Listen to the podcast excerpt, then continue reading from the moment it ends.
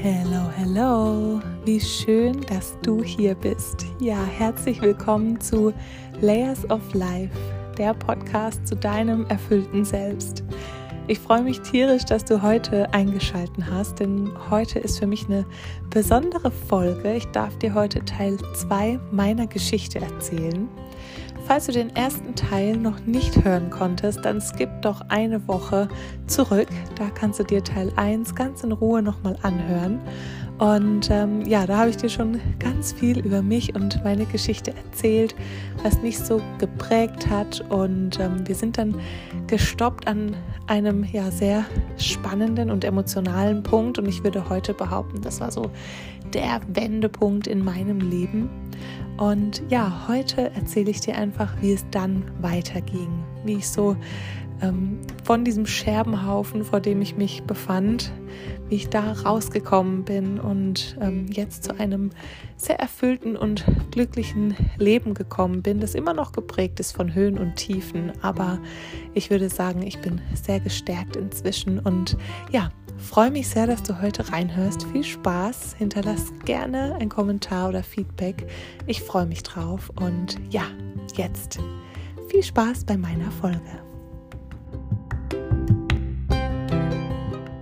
Ja, also ich, ähm, ich ähm, weiß auch, dass es für meine Mama oder für meine Eltern generell sehr schlimm war, mich auch so zu sehen. Und ähm, die haben aber in dem Moment das einzig Richtige gemacht und ähm, haben zu mir gesagt, Roxy, wir fahren jetzt zum Arzt. Wir ähm, gucken jetzt, wie wir dir helfen können. So. Und du bleibst definitiv nicht alleine, keine Sekunde. Und ähm, wir gehen jetzt zum Arzt. Und das haben wir dann auch gemacht. Und ähm, bei der Ärztin bin ich schon seit ich ein kleines Kind bin. Also das war so Hausärztin, keine Ahnung, da geht man halt hin. Ähm, und da bin ich auch immer geblieben. Und sie kannte mich natürlich schon über all die Jahre. Und ähm, mit ihr habe ich dann gesprochen und ich hatte ihr auch ja, vertraut so weil ich sie eben schon so lange kannte und sie mich auch. Und ähm, sie hat dann auch festgestellt, ja, das äh, muss eine Depression sein. In welchem Grad kann sie jetzt auf die Schnelle nicht sagen, aber ja, jetzt mal gucken. Und sie wollte mich dann eigentlich nach Hause lassen mit meinen Eltern oder ich weiß gar nicht, ob beide dabei waren oder nur meine Mama.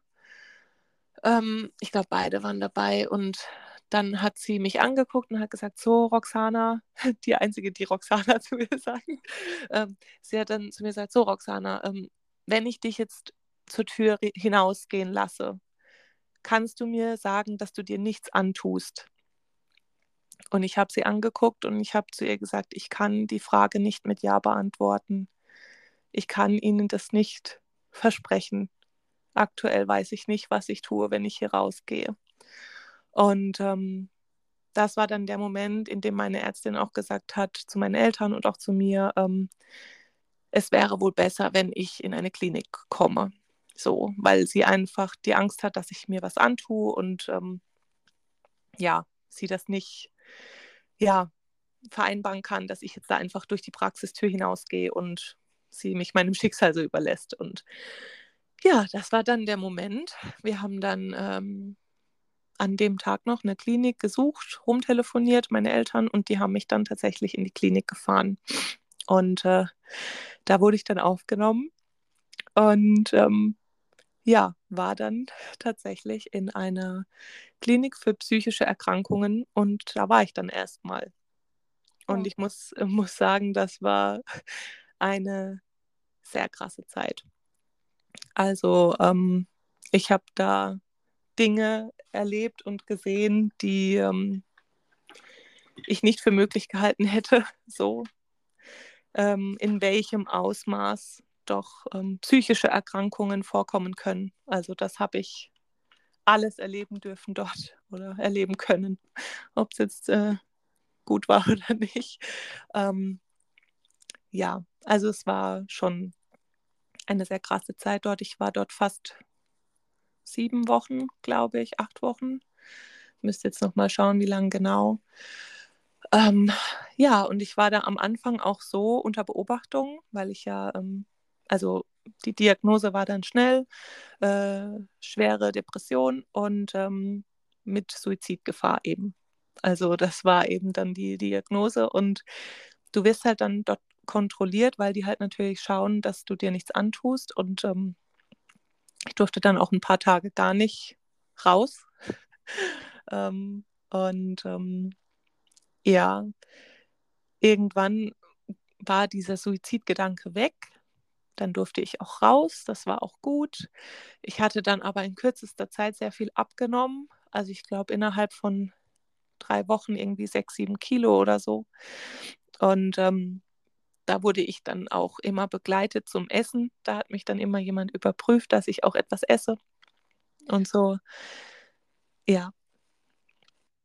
Ja, ich muss das erstmal, ich muss das mal kurz sacken lassen. Also ich ähm, wusste, ich wusste ja, dass du ähm, in Behandlung warst und auch in einer ja. Klinik, aber mit was für einer Diagnose und auch ähm, so das jetzt einfach nochmal so erzählt zu bekommen. Und ich, ich ähm, finde es auch so, äh, ja, so beängstigend, wenn ich, wenn ich das so höre, weil ich mir halt denke, es wäre schon, es, es wäre ja schon schlimm, wenn das heute ein Thema wäre, aber damals warst du ja noch viel jünger. Ja. Und ich glaube, so als, sowieso als Mama ähm, hat man da nochmal einen ganz anderen Bezug dazu. Ähm, weil man sich ja dann in dem Moment einfach, also ne, wenn man Mama wird, dann hat, dann ist ja die größte Angst, die man mit sich rumträgt, dass den eigenen Kindern mal irgendwann was passieren könnte. Und deswegen, wenn ich mir das jetzt so vorstelle, ähm, was du da durchgemacht haben musst, was natürlich auch deine Familie da durchgemacht hat, ja, ähm, ja das ist unvorstellbar. Und ich, ich glaube auch, ähm, ich, also das, ich möchte da jetzt natürlich wie soll ich das jetzt sagen, ohne dass es blöd rüberkommt. Also ich habe früher sehr, sehr viele Horrorfilme geschaut und ähm, so mein Lieblingsgenre, heute kann ich das nicht mehr, aber ich, ne, früher, ich habe wirklich ja. so, mein Lieblingsgenre war so Horrorfilme auch so mit, ähm, mit Besessenheiten, psychischen Erkrankungen und was ich da in den Filmen alles sehen musste oder mir an, reingezogen habe. Und ich weiß, das sind Filme. Ich weiß aber auch, oder ich glaube zu wissen, also ne, die Filme werden ja auch von irgendwas abgeleitet. Und ja. ich äh, kann mir das nur annähernd wahrscheinlich vorstellen, was du da alles auch sehen musstest oder was manche Menschen mit, mit psychischen Erkrankungen durchmachen, was du da durchmachen musstest. Und ähm, ja, finde es, ähm, find es sehr beängstigend und ähm, unglaublich, was du da, welchen Weg du da gehen musstest. Und ähm, bin da jetzt auch sehr berührt und ähm, würde, würde jetzt aber gerne doch fragen wollen, als du dann dort in der Klinik angekommen bist, ähm, war das für dich dann ein, war das für dich im ersten Moment erleichternd?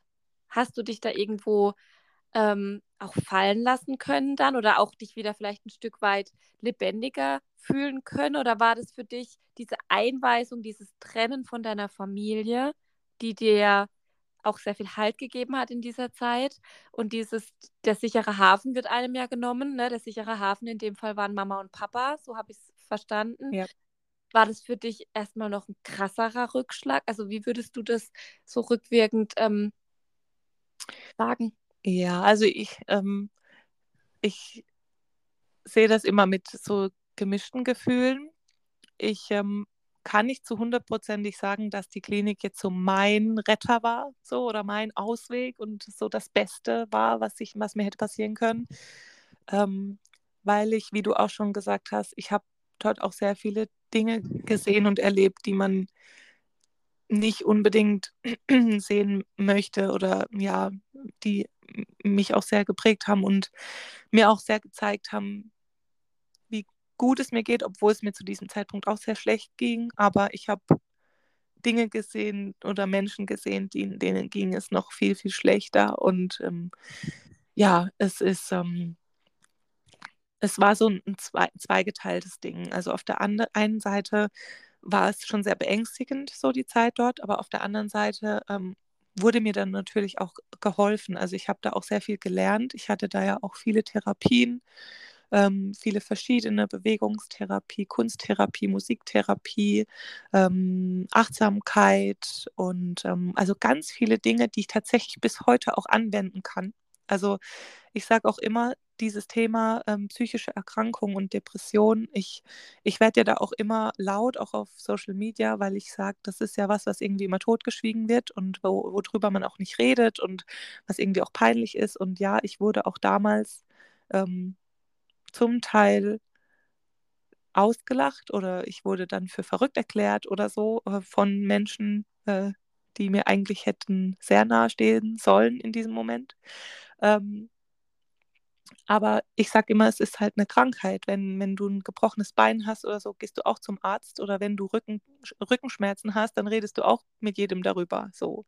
Und ich sage halt immer, psychische Erkrankungen sind halt auch einfach da und du kannst halt dafür auch einfach nichts. Niemand sucht sich das aus. Also ich ähm, habe mir das nicht ausgesucht. Ich hätte diese Zeit auch gerne woanders verbracht. Ich äh, habe hab mir das definitiv nicht ausgesucht und du kannst es aber halt nicht steuern. Also das kommt halt einfach und ich konnte es mir auch selbst nicht erklären. Also diese Traurigkeit und diese ähm, Antriebslosigkeit und so, ich wusste ja nicht, wa warum das jetzt so ist. Also und ich habe aber in der Zeit in der Klinik halt auch sehr viel lernen dürfen. Ähm, an Anwendungstechniken, so, die ich auch bis heute anwenden kann, weil ich sage immer, ähm, ich bin zwar, ich bin zwar bis ähm, heute, ich, mir geht es jetzt heute gut. Ich bin heute sehr ja, fit und glücklich in meinem Leben, aber trotzdem gibt es immer mal wieder Phasen, wo es mir eben nicht so gut geht. Also, ähm, und inzwischen weiß ich aber besser damit umzugehen und habe halt so die ein oder andere Technik an der Hand. So. Und das habe ich dort schon lernen dürfen. Also das schon. Ich hatte da auch schon zum Teil gute Therapeuten, mit denen ich gut sprechen konnte und so. Das hat mir schon geholfen. Aber ähm, ja, alles in allem sehe ich es etwas gemischt.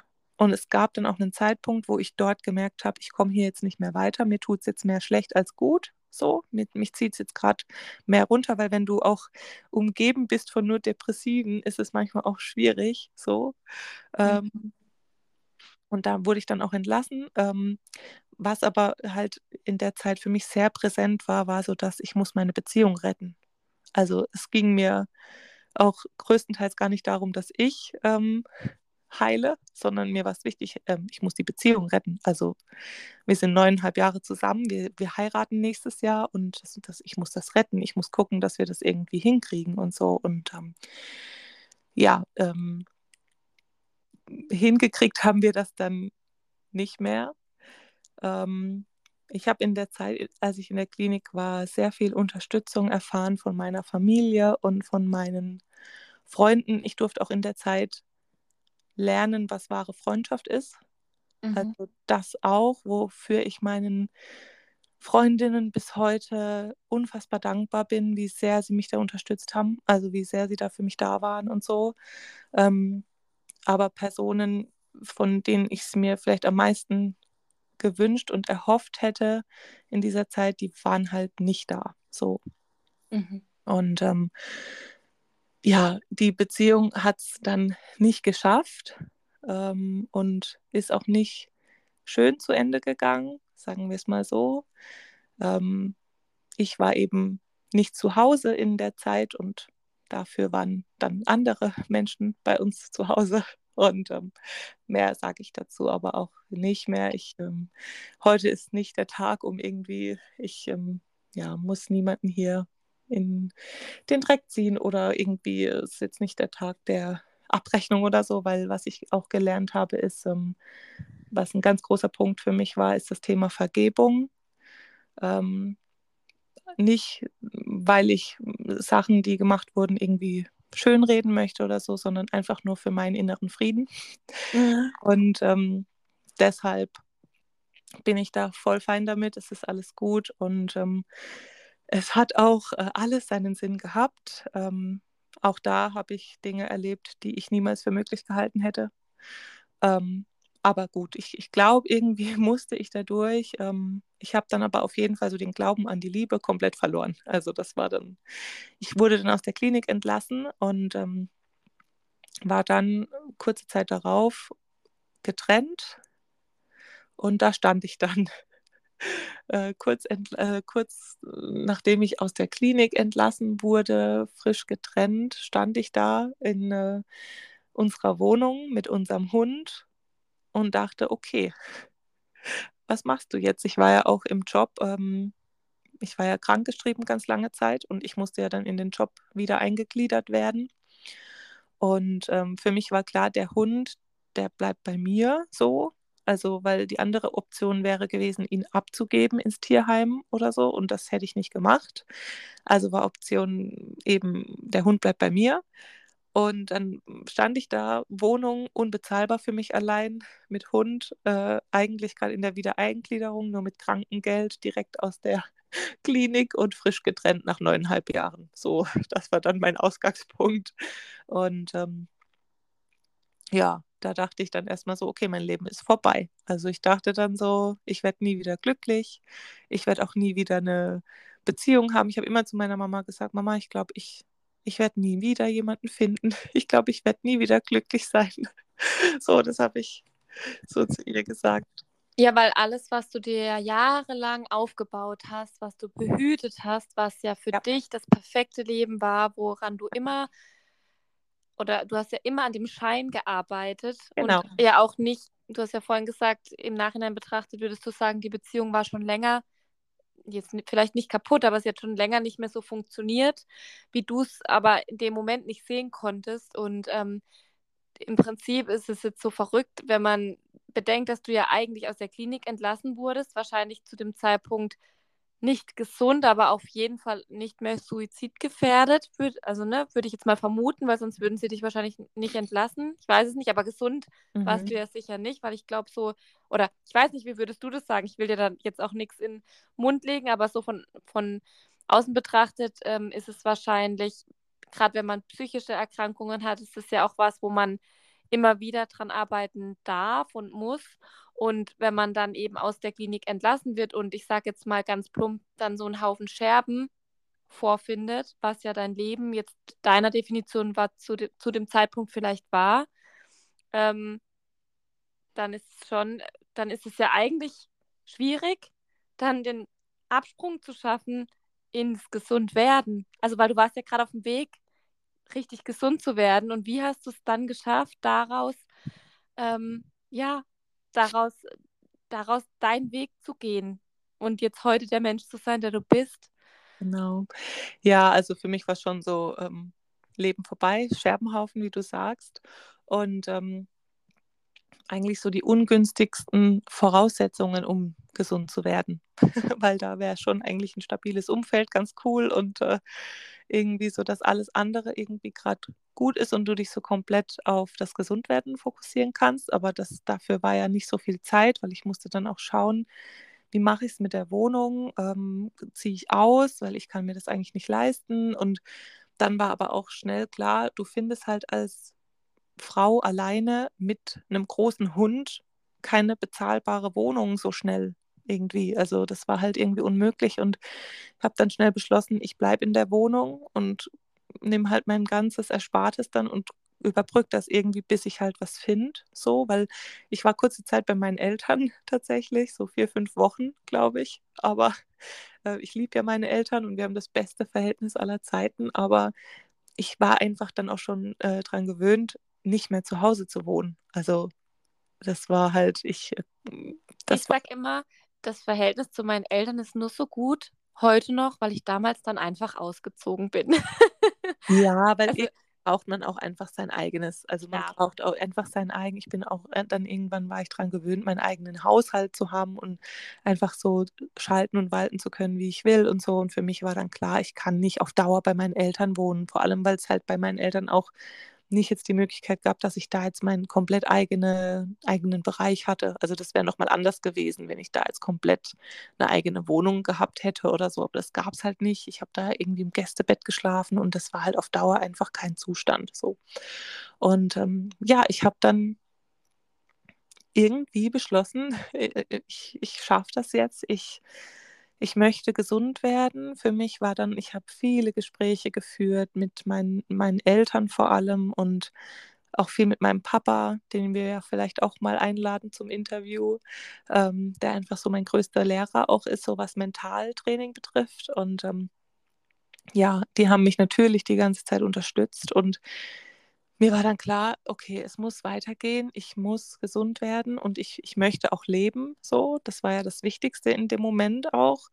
Und ähm, ja, dann habe ich eben angefangen zu leben und ähm, bin dann auch raus, war mit Freunden viel unterwegs und habe dann einfach versucht, so das Beste draus zu machen und war dann natürlich auch noch in, in Behandlung äh, mit Medikamenten, aber auch mit Therapie auch noch weiterhin.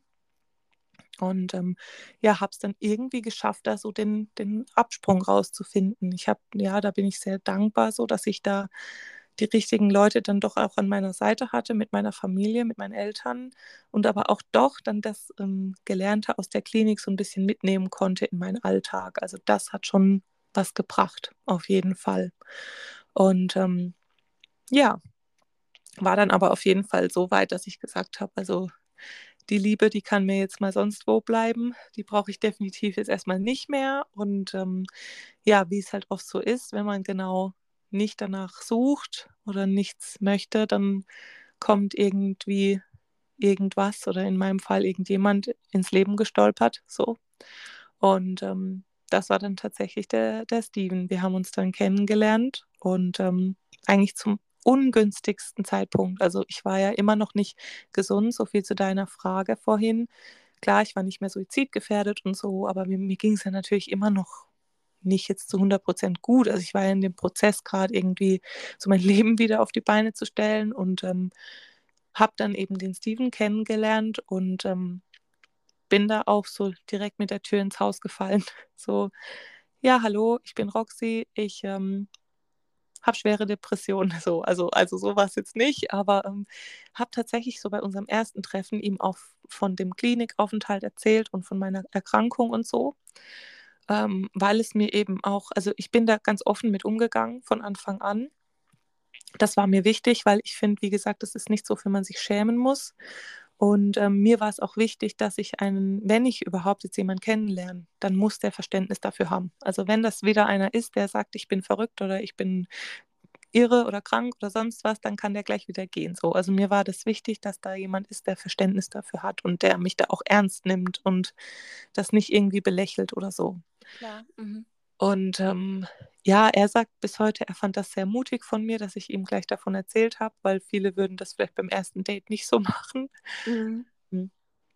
Und mir hat es eben sehr imponiert, dass ihn das so gar nicht abgeschreckt hat. Also, dass er das eigentlich eher ähm, ja, ähm, noch interessant oder ja, dass er einfach mich interessant fand und mich gesehen hat und nicht diese Krankheit oder nicht meine Vergangenheit oder so, sondern er hat, er hat mich gesehen und ähm, ja, tatsächlich ähm, ging das dann auch recht schnell.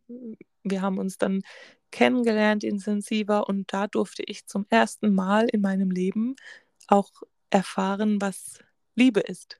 Also was ich, ich war ja davor fester Überzeugung, ich wüsste das so, Mhm. Ich habe ja auch lange Zeit in einer Beziehung äh, gelebt und ich war auch augenscheinlich glücklich und so. Und ähm, dann habe ich aber erfahren, wie es denn gehen kann, so wie ich geliebt werden kann, so für, für meiner Selbstwillen und weil ich so bin, wie ich bin und einfach weil man mich toll findet und weil man mich halt liebt, jetzt nicht, weil ich irgendwelche tollen Hobbys oder habe oder keine Ahnung was kann oder weil ich halt irgendwie da bin, sondern weil man sich wirklich für mich interessiert und ich habe tatsächlich durch ihn zum ersten Mal so richtig erfahren, was es bedeuten kann, wenn man geliebt wird. So. Und das war sehr schön. Und äh, ja, er ist auch tatsächlich ein ganz anderer Typ Mensch als mein da Partner davor. Ähm, und das war gleich direkt eine ganz andere Ebene, auf der wir uns auch ähm, begegnet sind und unterhalten konnten und so. Und ja, wir sind dann zusammengekommen. Recht schnell, natürlich für Außenstehende auch okay. Die war jetzt mega lange in einer Beziehung und ist recht schnell wieder in einer neuen Beziehung. Und tatsächlich habe ich natürlich auch lange drüber nachgedacht, äh, ist das jetzt richtig und so, aber es hat sich es hat sich eben richtig angefühlt zu dem Moment und zu dem Zeitpunkt und ja, ist ja bis heute tatsächlich auch, auch noch richtig geblieben. Genau. Und ja, er hat mich dann durch diesen Heilungsprozess auch noch einen eine ganzen Zeitabschnitt lang begleitet, weil ich war ja immer noch in diesem Ding drin, Therapien und Medikamente und irgendwann Medikamente ausschleichen und so. Also da war er überall dabei und hat mich da dann begleitet und ich hatte endlich auch die Begleitung durch diesen Prozess, die ich mir halt auch erhofft hatte. Und ähm, ja, er ist dann auch, dadurch, dass er ja ähm, nur am Wochenende da war, ähm, was natürlich unsere Beziehung auch sehr geprägt hat, ähm, recht schnell zu mir eingezogen, weil er am Wochenende eigentlich immer bei seinen Eltern war, wenn er mal da war. Und das hatte da dann irgendwann keinen Sinn mehr. Und er ist dann halt recht schnell zu mir gezogen was es dann natürlich auch wieder einfacher machte mit der Wohnung und so, weil wir die dann zusammen wieder halten konnten und, und, und. Und ähm, wir haben dann ab dem Zeitpunkt eben eine Wochenendbeziehung geführt. Also er ist dann sonntags abends gefahren und freitags nachmittags nach Hause gekommen. Und das haben wir bis dieses Jahr so gemacht. Also das ist ja noch gar nicht so lange her, ähm, wie wir das dann so geführt haben. Und das war tatsächlich auch äh, schön am Anfang auch, weil jeder unter der Woche so sein Ding machen konnte. Äh, aber natürlich auch irgendwie blöd, weil gerade wenn man auch frisch verliebt ist, will man sich ja eigentlich eh jeden Tag sehen und so. Und ähm, ja, war aber alles noch machbar und okay am Anfang. Ich kannte es ja mit ihm auch nicht anders. Und ähm, ja, so eineinhalb Jahre, nee, nicht mal, ein Vierteljahre nachdem wir dann zusammen waren, hat er mir tatsächlich auch schon einen Heiratsantrag gemacht. Und das war ja für mich dann auch sehr schwierig. Also das Thema heiraten war für mich sehr schwierig bis zu unserer Hochzeit. Also es war, weil ich war ja schon mal verlobt und ich hatte ja schon mal eine Hochzeit geplant bis ins Detail. Und für mich war das dann so, ich hatte so die komplette Lust an dem ganzen Thema verloren. Also ich wollte da auch nie wieder so intensiv reingehen mit meinem ganzen äh, Sein, weil ich gesagt habe, ich mache das nicht nochmal mit. Also ich mache das nicht nochmal, dass ich da irgendwie alles reingebe und dann werde ich verlassen so. Also das mache ich nicht. Und deshalb war das Thema Hochzeit für mich sehr schwierig, aber ich habe ja gesagt zu ihm und ähm, bin aber mit einer ganz anderen Intention dran. Also davor war das Thema Hochzeit für mich, die Hochzeit muss so das Ereignis des Lebens werden. Hauptsache schön und alles perfekt und ähm, natürlich nach außen hin so. Mhm. Wie, wie immer bei mir bis dato. Und ähm, diesmal war es, ich möchte einfach nur diesen Menschen heiraten. So, und mir ist es auch egal, ob das jetzt, ja, wie das jetzt passiert. Und ja, wir haben dann eben recht schnell beschlossen zu heiraten und dann auch recht schnell beschlossen, dass wir eine Familie gründen wollen. Also es ging dann bei uns alles sehr schnell und ähm, das hat dann auch alles sehr schnell geklappt. Also ich wurde dann auch recht schnell schwanger, das war dann Ende 19 und ähm, dann war klar, wir wollen noch heiraten, bevor die Maus dann auf die Welt kommt. Und das war dann, unser Standesamt war dann geplant ähm, im April 20. Und alle wissen ja, was zu dieser Zeit so passiert ist. Und zwar gab es Corona. Mhm. Ähm, für mich war ja das Thema Hochzeit eh schon sehr negativ behaftet oder halt sehr schwierig. Also ich war sehr nervös vor diesem Moment, so generell. Also man ist ja eh immer nervös vor der Hochzeit, aber für mich war das halt nochmal mit einem ganz anderen Ding belastet. So, das ganze Thema Hochzeit war für mich so schwierig und dann kam plötzlich dieses Corona-Thema, ähm, wo ich dann gedacht habe, das kann nicht sein, dass das jetzt schon wieder nicht klappt. Also, dass jetzt die Hochzeit vielleicht schon wieder abgesagt wird. Es ist doch, also ich mache das jetzt nicht nochmal, dass nochmal eine Hochzeit, dass ich nochmal eine Hochzeit absage. So, also das war echt so, oh Gott, ähm, das war für mich schon sehr, sehr schwer. Ich war dann auch noch schwanger, hatte auch noch viele Ängste äh, bezüglich Corona und Schwangerschaft und dann auch noch die Hochzeit. Also das war dann echt so, okay. Und tatsächlich kam es ja dann auch so weit, dass wir dann nur zu zweit im Standesamt waren. Ich wollte gerade sagen, weil wir haben ja auch April okay. 20 geheiratet und ähm, ja, genau, wir waren auch nur zu zweit, keine Eltern, keine Trauzeugen. Ja, das war übrigens die Zeit, in der wir uns dann kennenlernten. Ja, und wir waren gar nicht zu zweit, wir waren nämlich zu dritt. Ja. Weil ich war ja auch hochschwanger, oder? Ja, doch hochschwanger. Ja. Mit unseren Babys im Bauch. So haben wir uns ja nämlich kennengelernt. Über genau. gemeinsame Freunde und eben durch unsere Schwangerschaften und dann auch die gleichen Themen mit Hochzeit und so. Das war dann echt, da haben wir uns ja dann kennengelernt. Ja. Und ähm, wenn ich jetzt so im Nachhinein drüber nachdenke, ich habe ja gerade so erzählt, bei der ersten Hochzeit ging es mir so drum, Hauptsache perfekt und Hauptsache viel und Hauptsache Ding. Und bei der zweiten ging es mir nur um, ich heirate diesen Mensch. Und wenn ich jetzt so drüber nachdenke, tatsächlich habe ich ja auch genau das gemacht. Ich war nur mit ihm im Standesamt. Nur mhm. wir beide. Und also verrückt eigentlich, dass das Leben dann genau das irgendwie so gebracht hat. Ähm, mhm. Und wir hatten so einen wunderschönen Hochzeitstag. Also das war natürlich ganz toll. Und äh, aber wir wollten dann ja nochmal groß feiern. Das haben wir auch letztes Jahr gemacht und das war auch sehr schön. Und ja, es kam ja dann aber 2020 im August unsere Tochter zur Welt.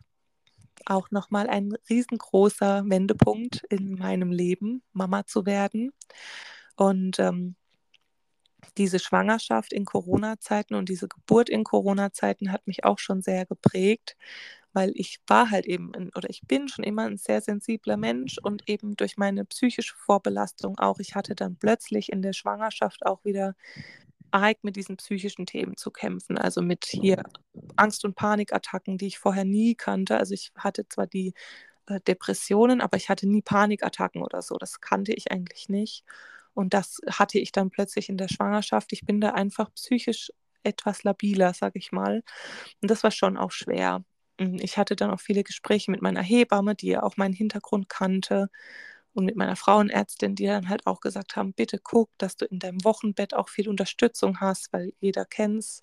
Es gibt die Wochenbettdepression und bei vielen kann es dann auch eben länger gehen und gerade bei vorbelasteten Frauen und so und hatte da sehr viel Unterstützung und muss sagen, ich hatte im Wochenbett tatsächlich gar nichts. Also klar hatte ich auch mal Tage, wo ich so nur geheult habe oder so. Es waren auch die Hormone, aber ich hatte so depressionsmäßig, Wochenbettdepression oder so, hatte ich halt gar nichts zum Glück. Also das war halt wirklich richtig schön. Ich konnte es auch sehr genießen mit allen Auf und Abs, die dann das plötzliche Mama-Sein mit sich bringt. Aber ja, also für mich ist mit der Geburt unserer Tochter schon so ein Lebenstraum in Erfüllung gegangen, meine eigene Familie zu haben. Und es hat mich auch sehr verändert, das Mama-Sein. Also es ähm, hat mir dann eben auch ja gezeigt, okay, es, die Prioritäten haben sich halt komplett verschoben, so.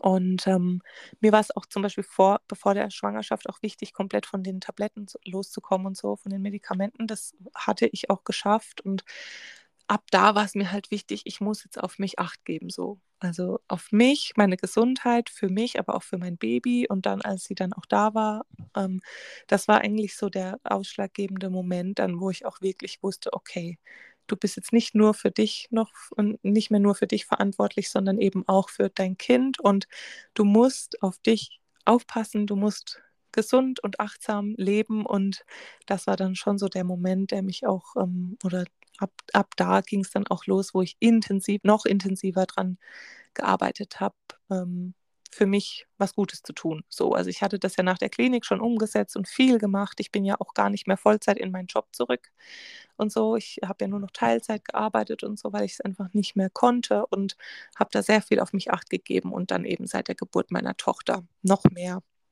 Das ähm, kann ich total nachempfinden, was du sagst, weil ich ja auch immer sage, dass mein Sohn mich irgendwie ein Stück weit gesund gemacht hat, weil man einfach in dem Moment ja, man, man trägt nicht mehr nur die Verantwortung für sich selbst und man ähm, hat eine ganz andere Intention dahinter nochmal, also eine ganz andere Priorität, ein ganz anderes Bewusstsein nochmal.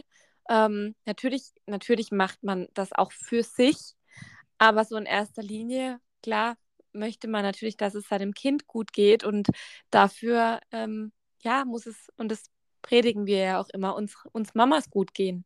Ja. Und ähm, deswegen ist es so schön, man, ähm, also im, im Grunde die Kinder, die, was die uns schenken und was die uns, was, was sie uns eigentlich geben. Ne? Also man, man denkt immer so, die Eltern sind für die Kinder da und ziehen die groß und opfern sich auf und so, aber im Grunde ist es eigentlich umgekehrt. Im Grunde sind unsere Kinder die, ähm, die so, so viel in uns bewegen, die uns heilen, die uns ähm, nochmal ganz andere Türen im Leben öffnen, unsere Sichtweisen ändern und ähm, dass ich auch, das, das, ist immer so das, was ich mir an so Tagen, wie ich ihn zum Beispiel heute hatte, sehr durchwachsen, ähm, ja, wo ich, wo ich mir dann einfach immer wieder bewusst machen darf, ähm, ja.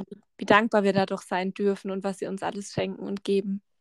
Auf jeden Fall. Also das Mama-Sein hat mich schon auch nochmal sehr verändert. Ähm, du, ich meine, du weißt es selbst, du, du machst ja auch gerade die Ausbildung zum Female Coach und weißt auch, was so das, ähm, das Mama-Werden auch noch mit einem macht, jetzt nicht nur ähm, mental, sondern auch körperlich. Also so generell ist es ja eine komplette Transformation vom, von der Frau zur Mama.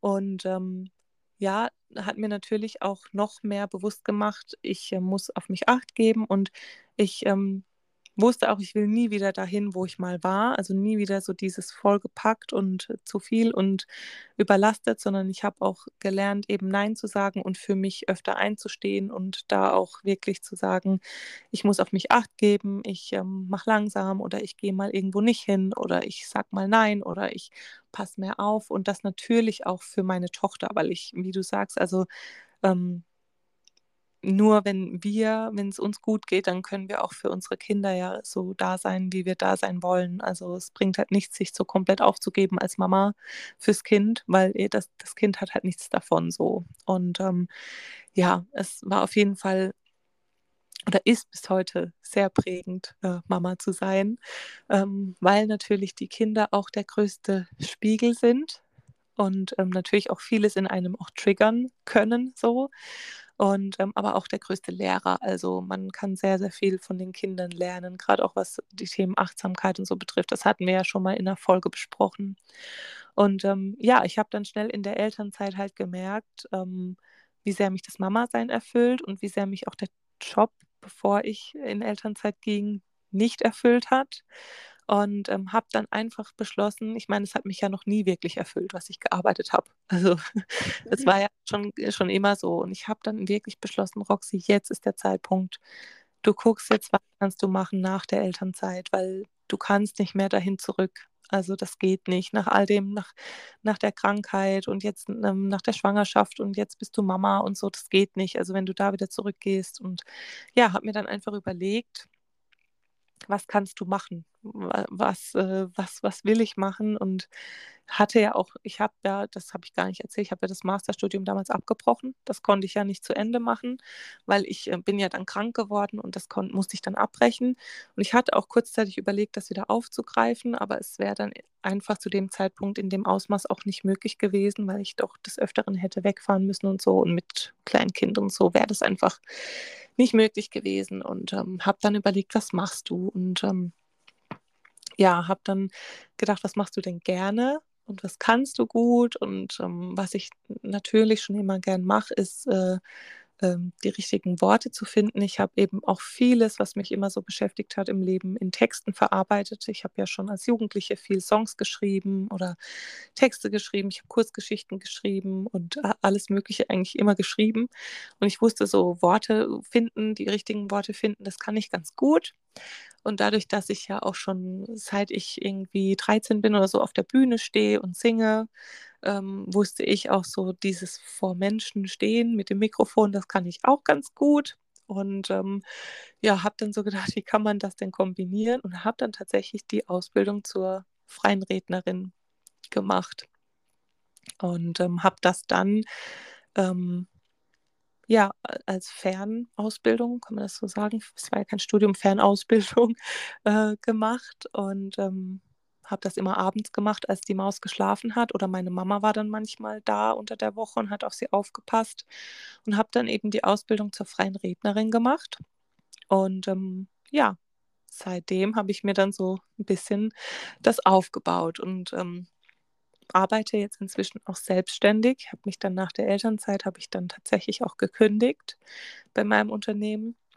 Ich habe gesagt, ich mache mich jetzt selbstständig. Ich äh, arbeite als freie Rednerin und mache äh, freie Trauungen, Trauerfeiern und Kinderwillkommensfeste. Und ähm, das mache ich bis heute. Kleiner Hint am Rande, ist mir gerade noch eingefallen. 2019 habe ich noch eine Ausbildung zur Eventmanagerin gemacht nebenher.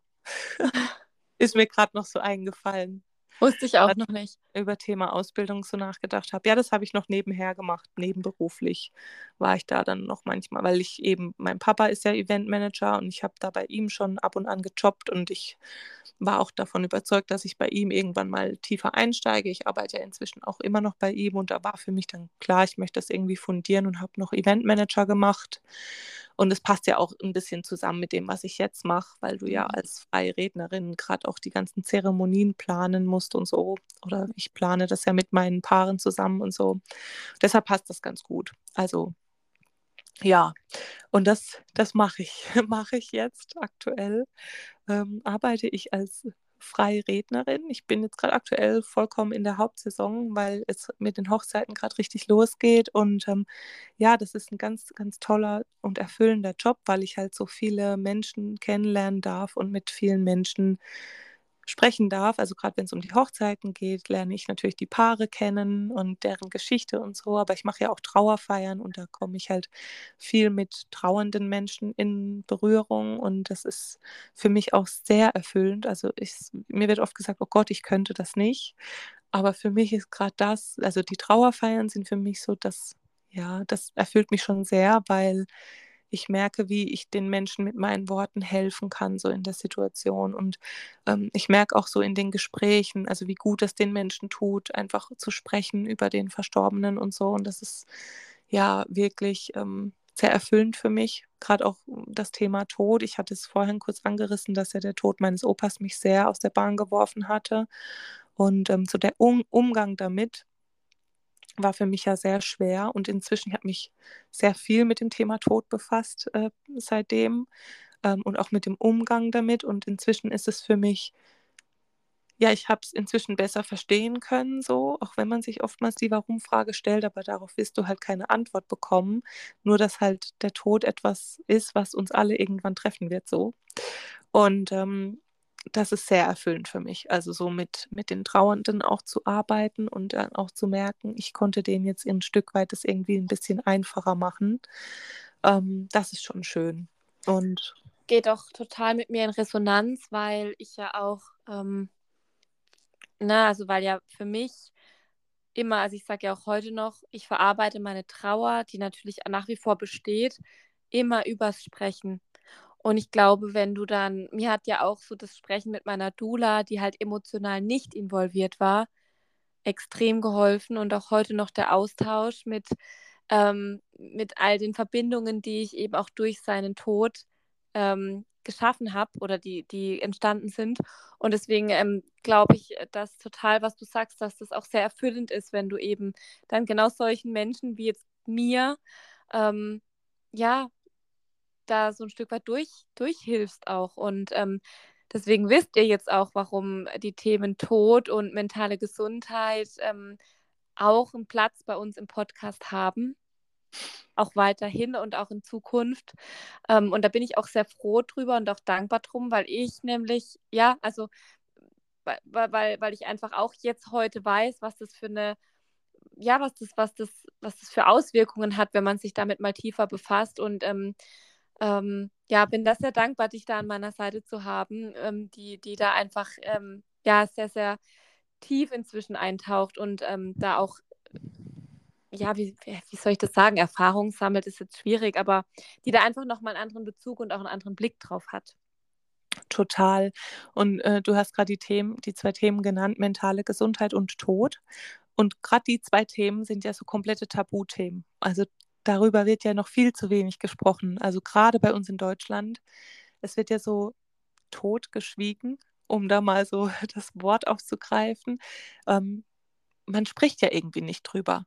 Dabei ist es so was Natürliches. Also Mhm. der Tod äh, wird uns alle halt mal treffen. Also es, klar gibt es natürlich verschiedene Formen davon. Es gibt einen plötzlichen Tod durch einen Unfall, was natürlich sehr viel unbegreiflicher ist. Und es gibt halt den natürlichen Tod so. Also es gibt natürlich schon verschiedene Formen, aber Fakt ist, dass es halt jeden von uns treffen wird. Wir sind halt alle nicht unsterblich so.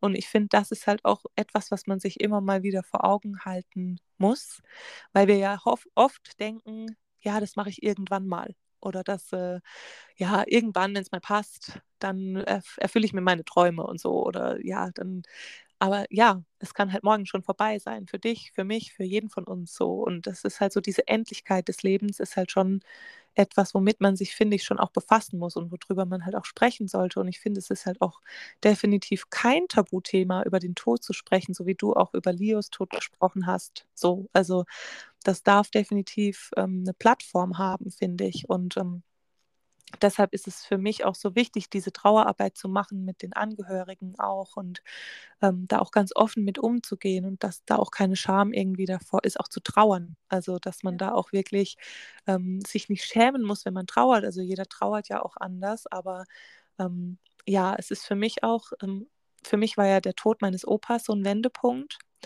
Und ähm, ich hatte unfassbare Angst, ähm, als Ende letzten Jahres meine Oma verstorben ist äh, mit der ich ja auch sehr eng verbunden war. Und ich hatte totale Angst, dass ich wieder in diese Spirale komme. Also das war für mich, also der Tod war für mich auch sehr schlimm. Aber ich habe eben gemerkt, weil ich mich eben in den letzten Jahren so intensiv damit beschäftigt habe und viel drüber gesprochen habe und auch natürlich jetzt durch meinen Beruf auch viel in Kontakt getreten bin mit dem Thema Tod, dass ich jetzt doch ähm, mit einer anderen Sicht auf das Ganze draufgehen konnte. Also ich habe trotzdem getrauert, ich trauere bis heute noch. Es ist für mich bis heute nicht einfach, aber es ist anders. Und ich finde, ich, ähm, ja, ich glaube, dass es schon den Menschen auch helfen kann, sich einfach mal mit der Thematik auch ein bisschen zu befassen, damit man da nicht so komplett ins kalte Wasser geschmissen wird. So glaube ich. Ähm, einfach weil es halt kein Tabuthema sein sollte. So. Ähm, ja, und das ist auch so etwas, wo ich halt durch meinen jetzigen Beruf sehr ähm, schätze, dass ich da jetzt einfach Menschen helfen kann und denen auch irgendwie was zurückgeben kann, so. Gerade in der Trauerarbeit, aber natürlich auch bei den Trauungen. Also es ist natürlich auch wunderschön, die tollsten, schönsten Momente mit den Menschen zu teilen und da irgendwie ein Teil davon zu sein. Das ist natürlich auch wunderbar. Ja, ja. und im Prinzip ist dein Beruf das ähm, spiegelt auch so unseren Podcast wieder. Wir sagen ja auch in unserem Intro die Liebe, das Leben, aber auch über den Tod. Ich meine, die Liebe sind klar die Trauungen, das Leben, klar die Kinderwillkommensfeste, das neue Leben und der Tod. Und ähm, ich finde es, ähm, ja, ich finde es so schön, dass du da für dich deinen Weg gefunden hast, dass du diesen Weg gehst, dass du dich selbst verwirklichst, dass du ähm, ja auch aus dem, was du erlebt hast und was du auch immer noch durchlebst, weil, wie du es auch gesagt hast, der Tod deiner Oma, ähm, denke ich, wenn man so eine Vergangenheit hat, da auch nochmal ein, noch mal anders auffühlt, sicher, oder man da sicher anders aufpassen muss, ähm, um nicht wieder in so eine Spirale zu rutschen. Und ähm, umso schöner ist es aber, dass du, dass du da jetzt für dich ja auch was Positives rausgeschlagen hast, nämlich dass du gesagt hast, okay, und ich gucke jetzt, wofür brenne ich. Und es geht eben nicht immer nur darum, ähm, nach außen hin dieses perfekte Leben ähm, zu basteln, sondern es geht darum, was ist für mich perfekt und dass ich das perfekte Leben nicht nach außen zeige, sondern dass ich es lebe und ähm, dass ich im Hier und Jetzt bin und mich verwirkliche, meine Träume verwirkliche. Und ähm, ja, ich habe einen unglaublichen Respekt davor, was du, was du gemacht hast. Ähm, das beginnt auch schon beim Aufrechterhalten dieser Fassade über mehrere Jahre hinweg in deinem Alter, das ist ja unglaublich, was du da, was du da geschafft und gemeistert hast und dann auch, wie du dann, wie du da wieder rausgefunden hast. Und ähm, ja, es ist so schön, dich jetzt, dich jetzt zu sehen heute und dich heute zu kennen und ähm, ja, einfach zu wissen, dass du, dass du deinen Weg gehst, dass du jetzt dein zweites Wunder unter dir trägst, unter deinem Herzen noch ein kleines Herzchen schlägt und ähm, ja, dass sich im Leben dann ja doch, wie so oft, alles dahin wendet, wo es hin soll, ne? Und dahin, wo, wo man sich auch wünscht und dass man dann im Nachhinein natürlich auch immer mehr versteht, ähm, warum manche Dinge vielleicht auch gut waren. Und ja, ich finde es sehr schön, dass du deine Geschichte mit uns geteilt hast. Ähm, möchte dir jetzt aber auch gerne nochmal das Wort zurückgeben. Ne, jetzt bin ich ja. hier schon so. Alles gut, alles gut. Wir hören jetzt dann noch auf. Es ist schon mega spät. ähm, aber ja, also ich habe ja auch gesagt, im Nachhinein versteht man vieles, warum vieles passieren musste. Und ich sage auch immer, ich musste das alles so erleben, um heute da zu sein, wo ich bin, auch wenn ich mir manche Sachen nicht gewünscht hätte, sie so erleben zu müssen, also da durch zu müssen. So, ich wünsche es auch keinem.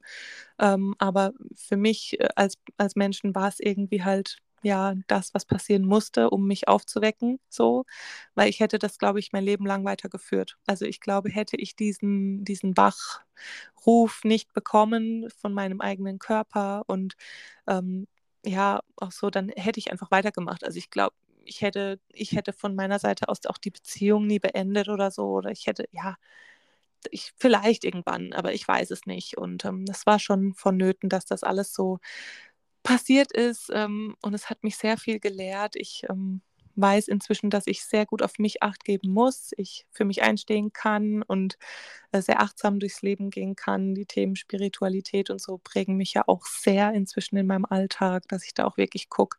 Und ich habe es inzwischen auch wirklich gut geschafft. Natürlich nicht immer. Ich habe auch Tage und Wochen, wo ich so am Durchdrehen bin und denke, oh Gott, ich, ich schaffe das alles nicht und so. Aber ich kann inzwischen sehr gut ähm, dann sagen, halt, stopp, du guckst jetzt mal auf dich. Also das schon. Und das, das hat mir auch wirklich viel geholfen. Und auch, wie du sagst, dieses perfekte Fassade aufrechterhalten, das ist ähm, schon lange nicht mehr so. Also klar, auf Instagram zeigt man vielleicht nur die schönen Sachen oder nicht nur, aber da zeigt man natürlich viel Schönes, was man so zeigen mag. Aber ich habe zum Beispiel früher nie mit Freunden drüber gesprochen, wenn ich mal Stress hatte oder so mit meinem Partner. Also wenn da mal die Frage kam, und wie läuft es ja gut? Und wie geht es ja gut? Also ich habe mhm. nie gesagt, mir geht's schlecht. Nie.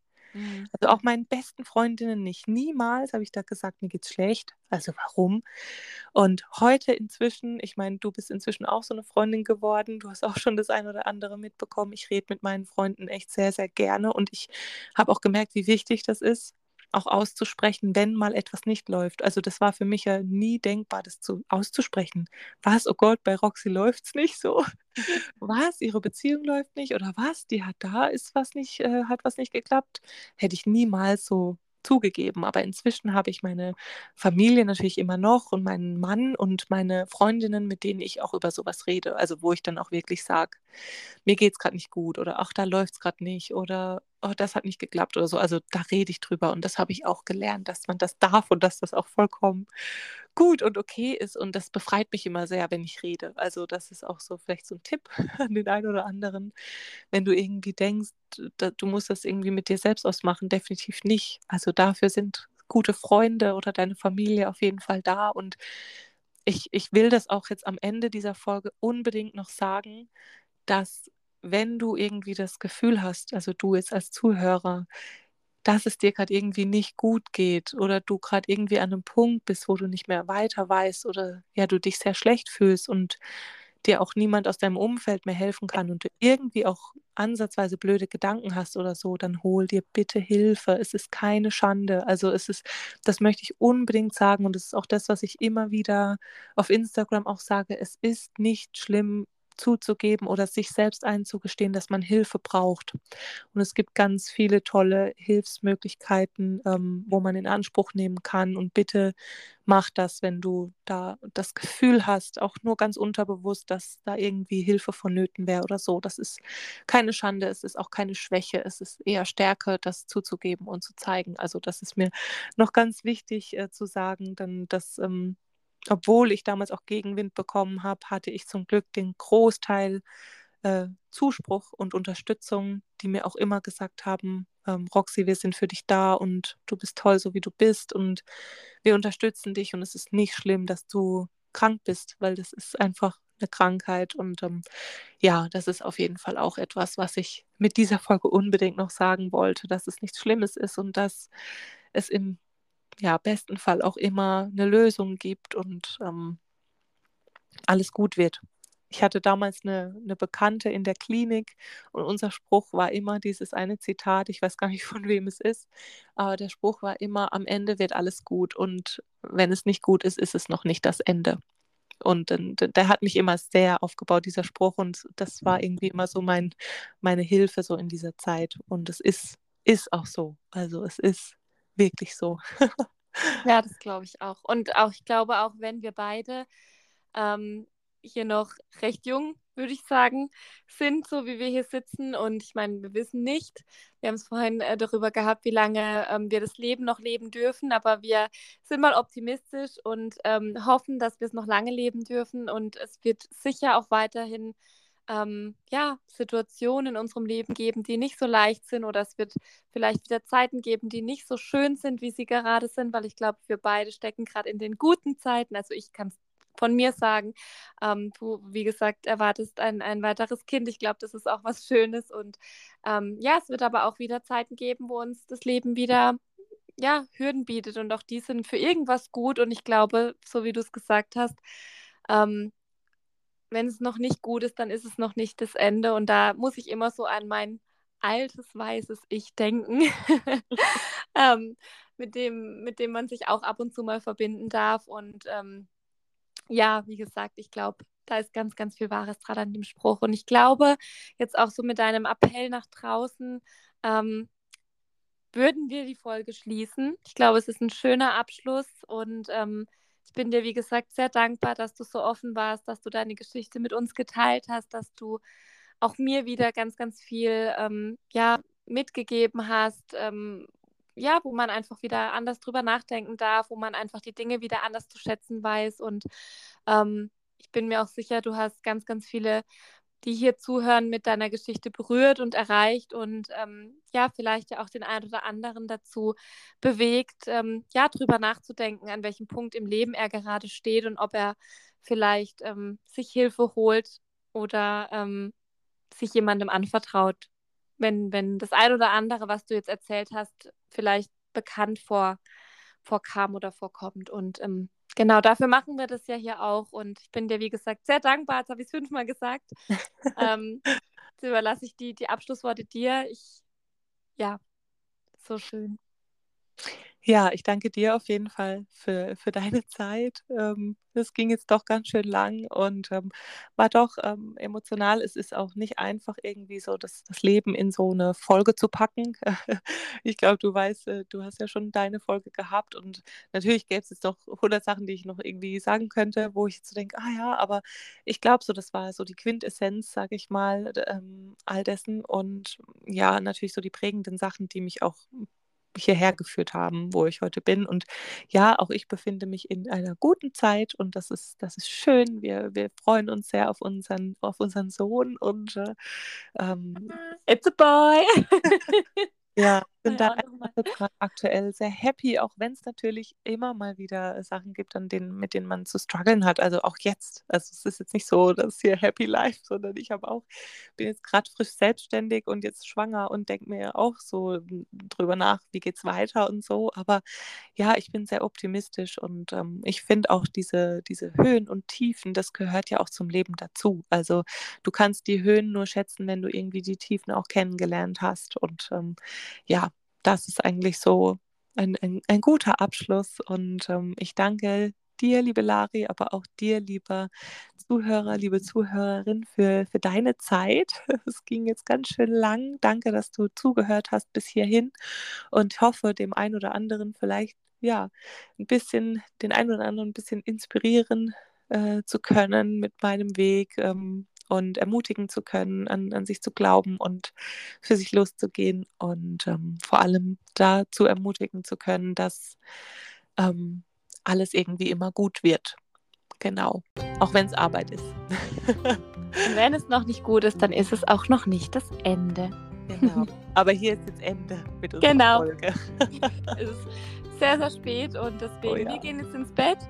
Ja. Ähm, ja, ich danke dir ich danke euch, dir die zugehört hat und ähm, einen wunderschönen, ja, für uns jetzt gute Nacht.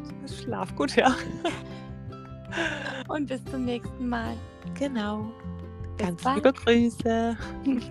Tschüss. Tschüss.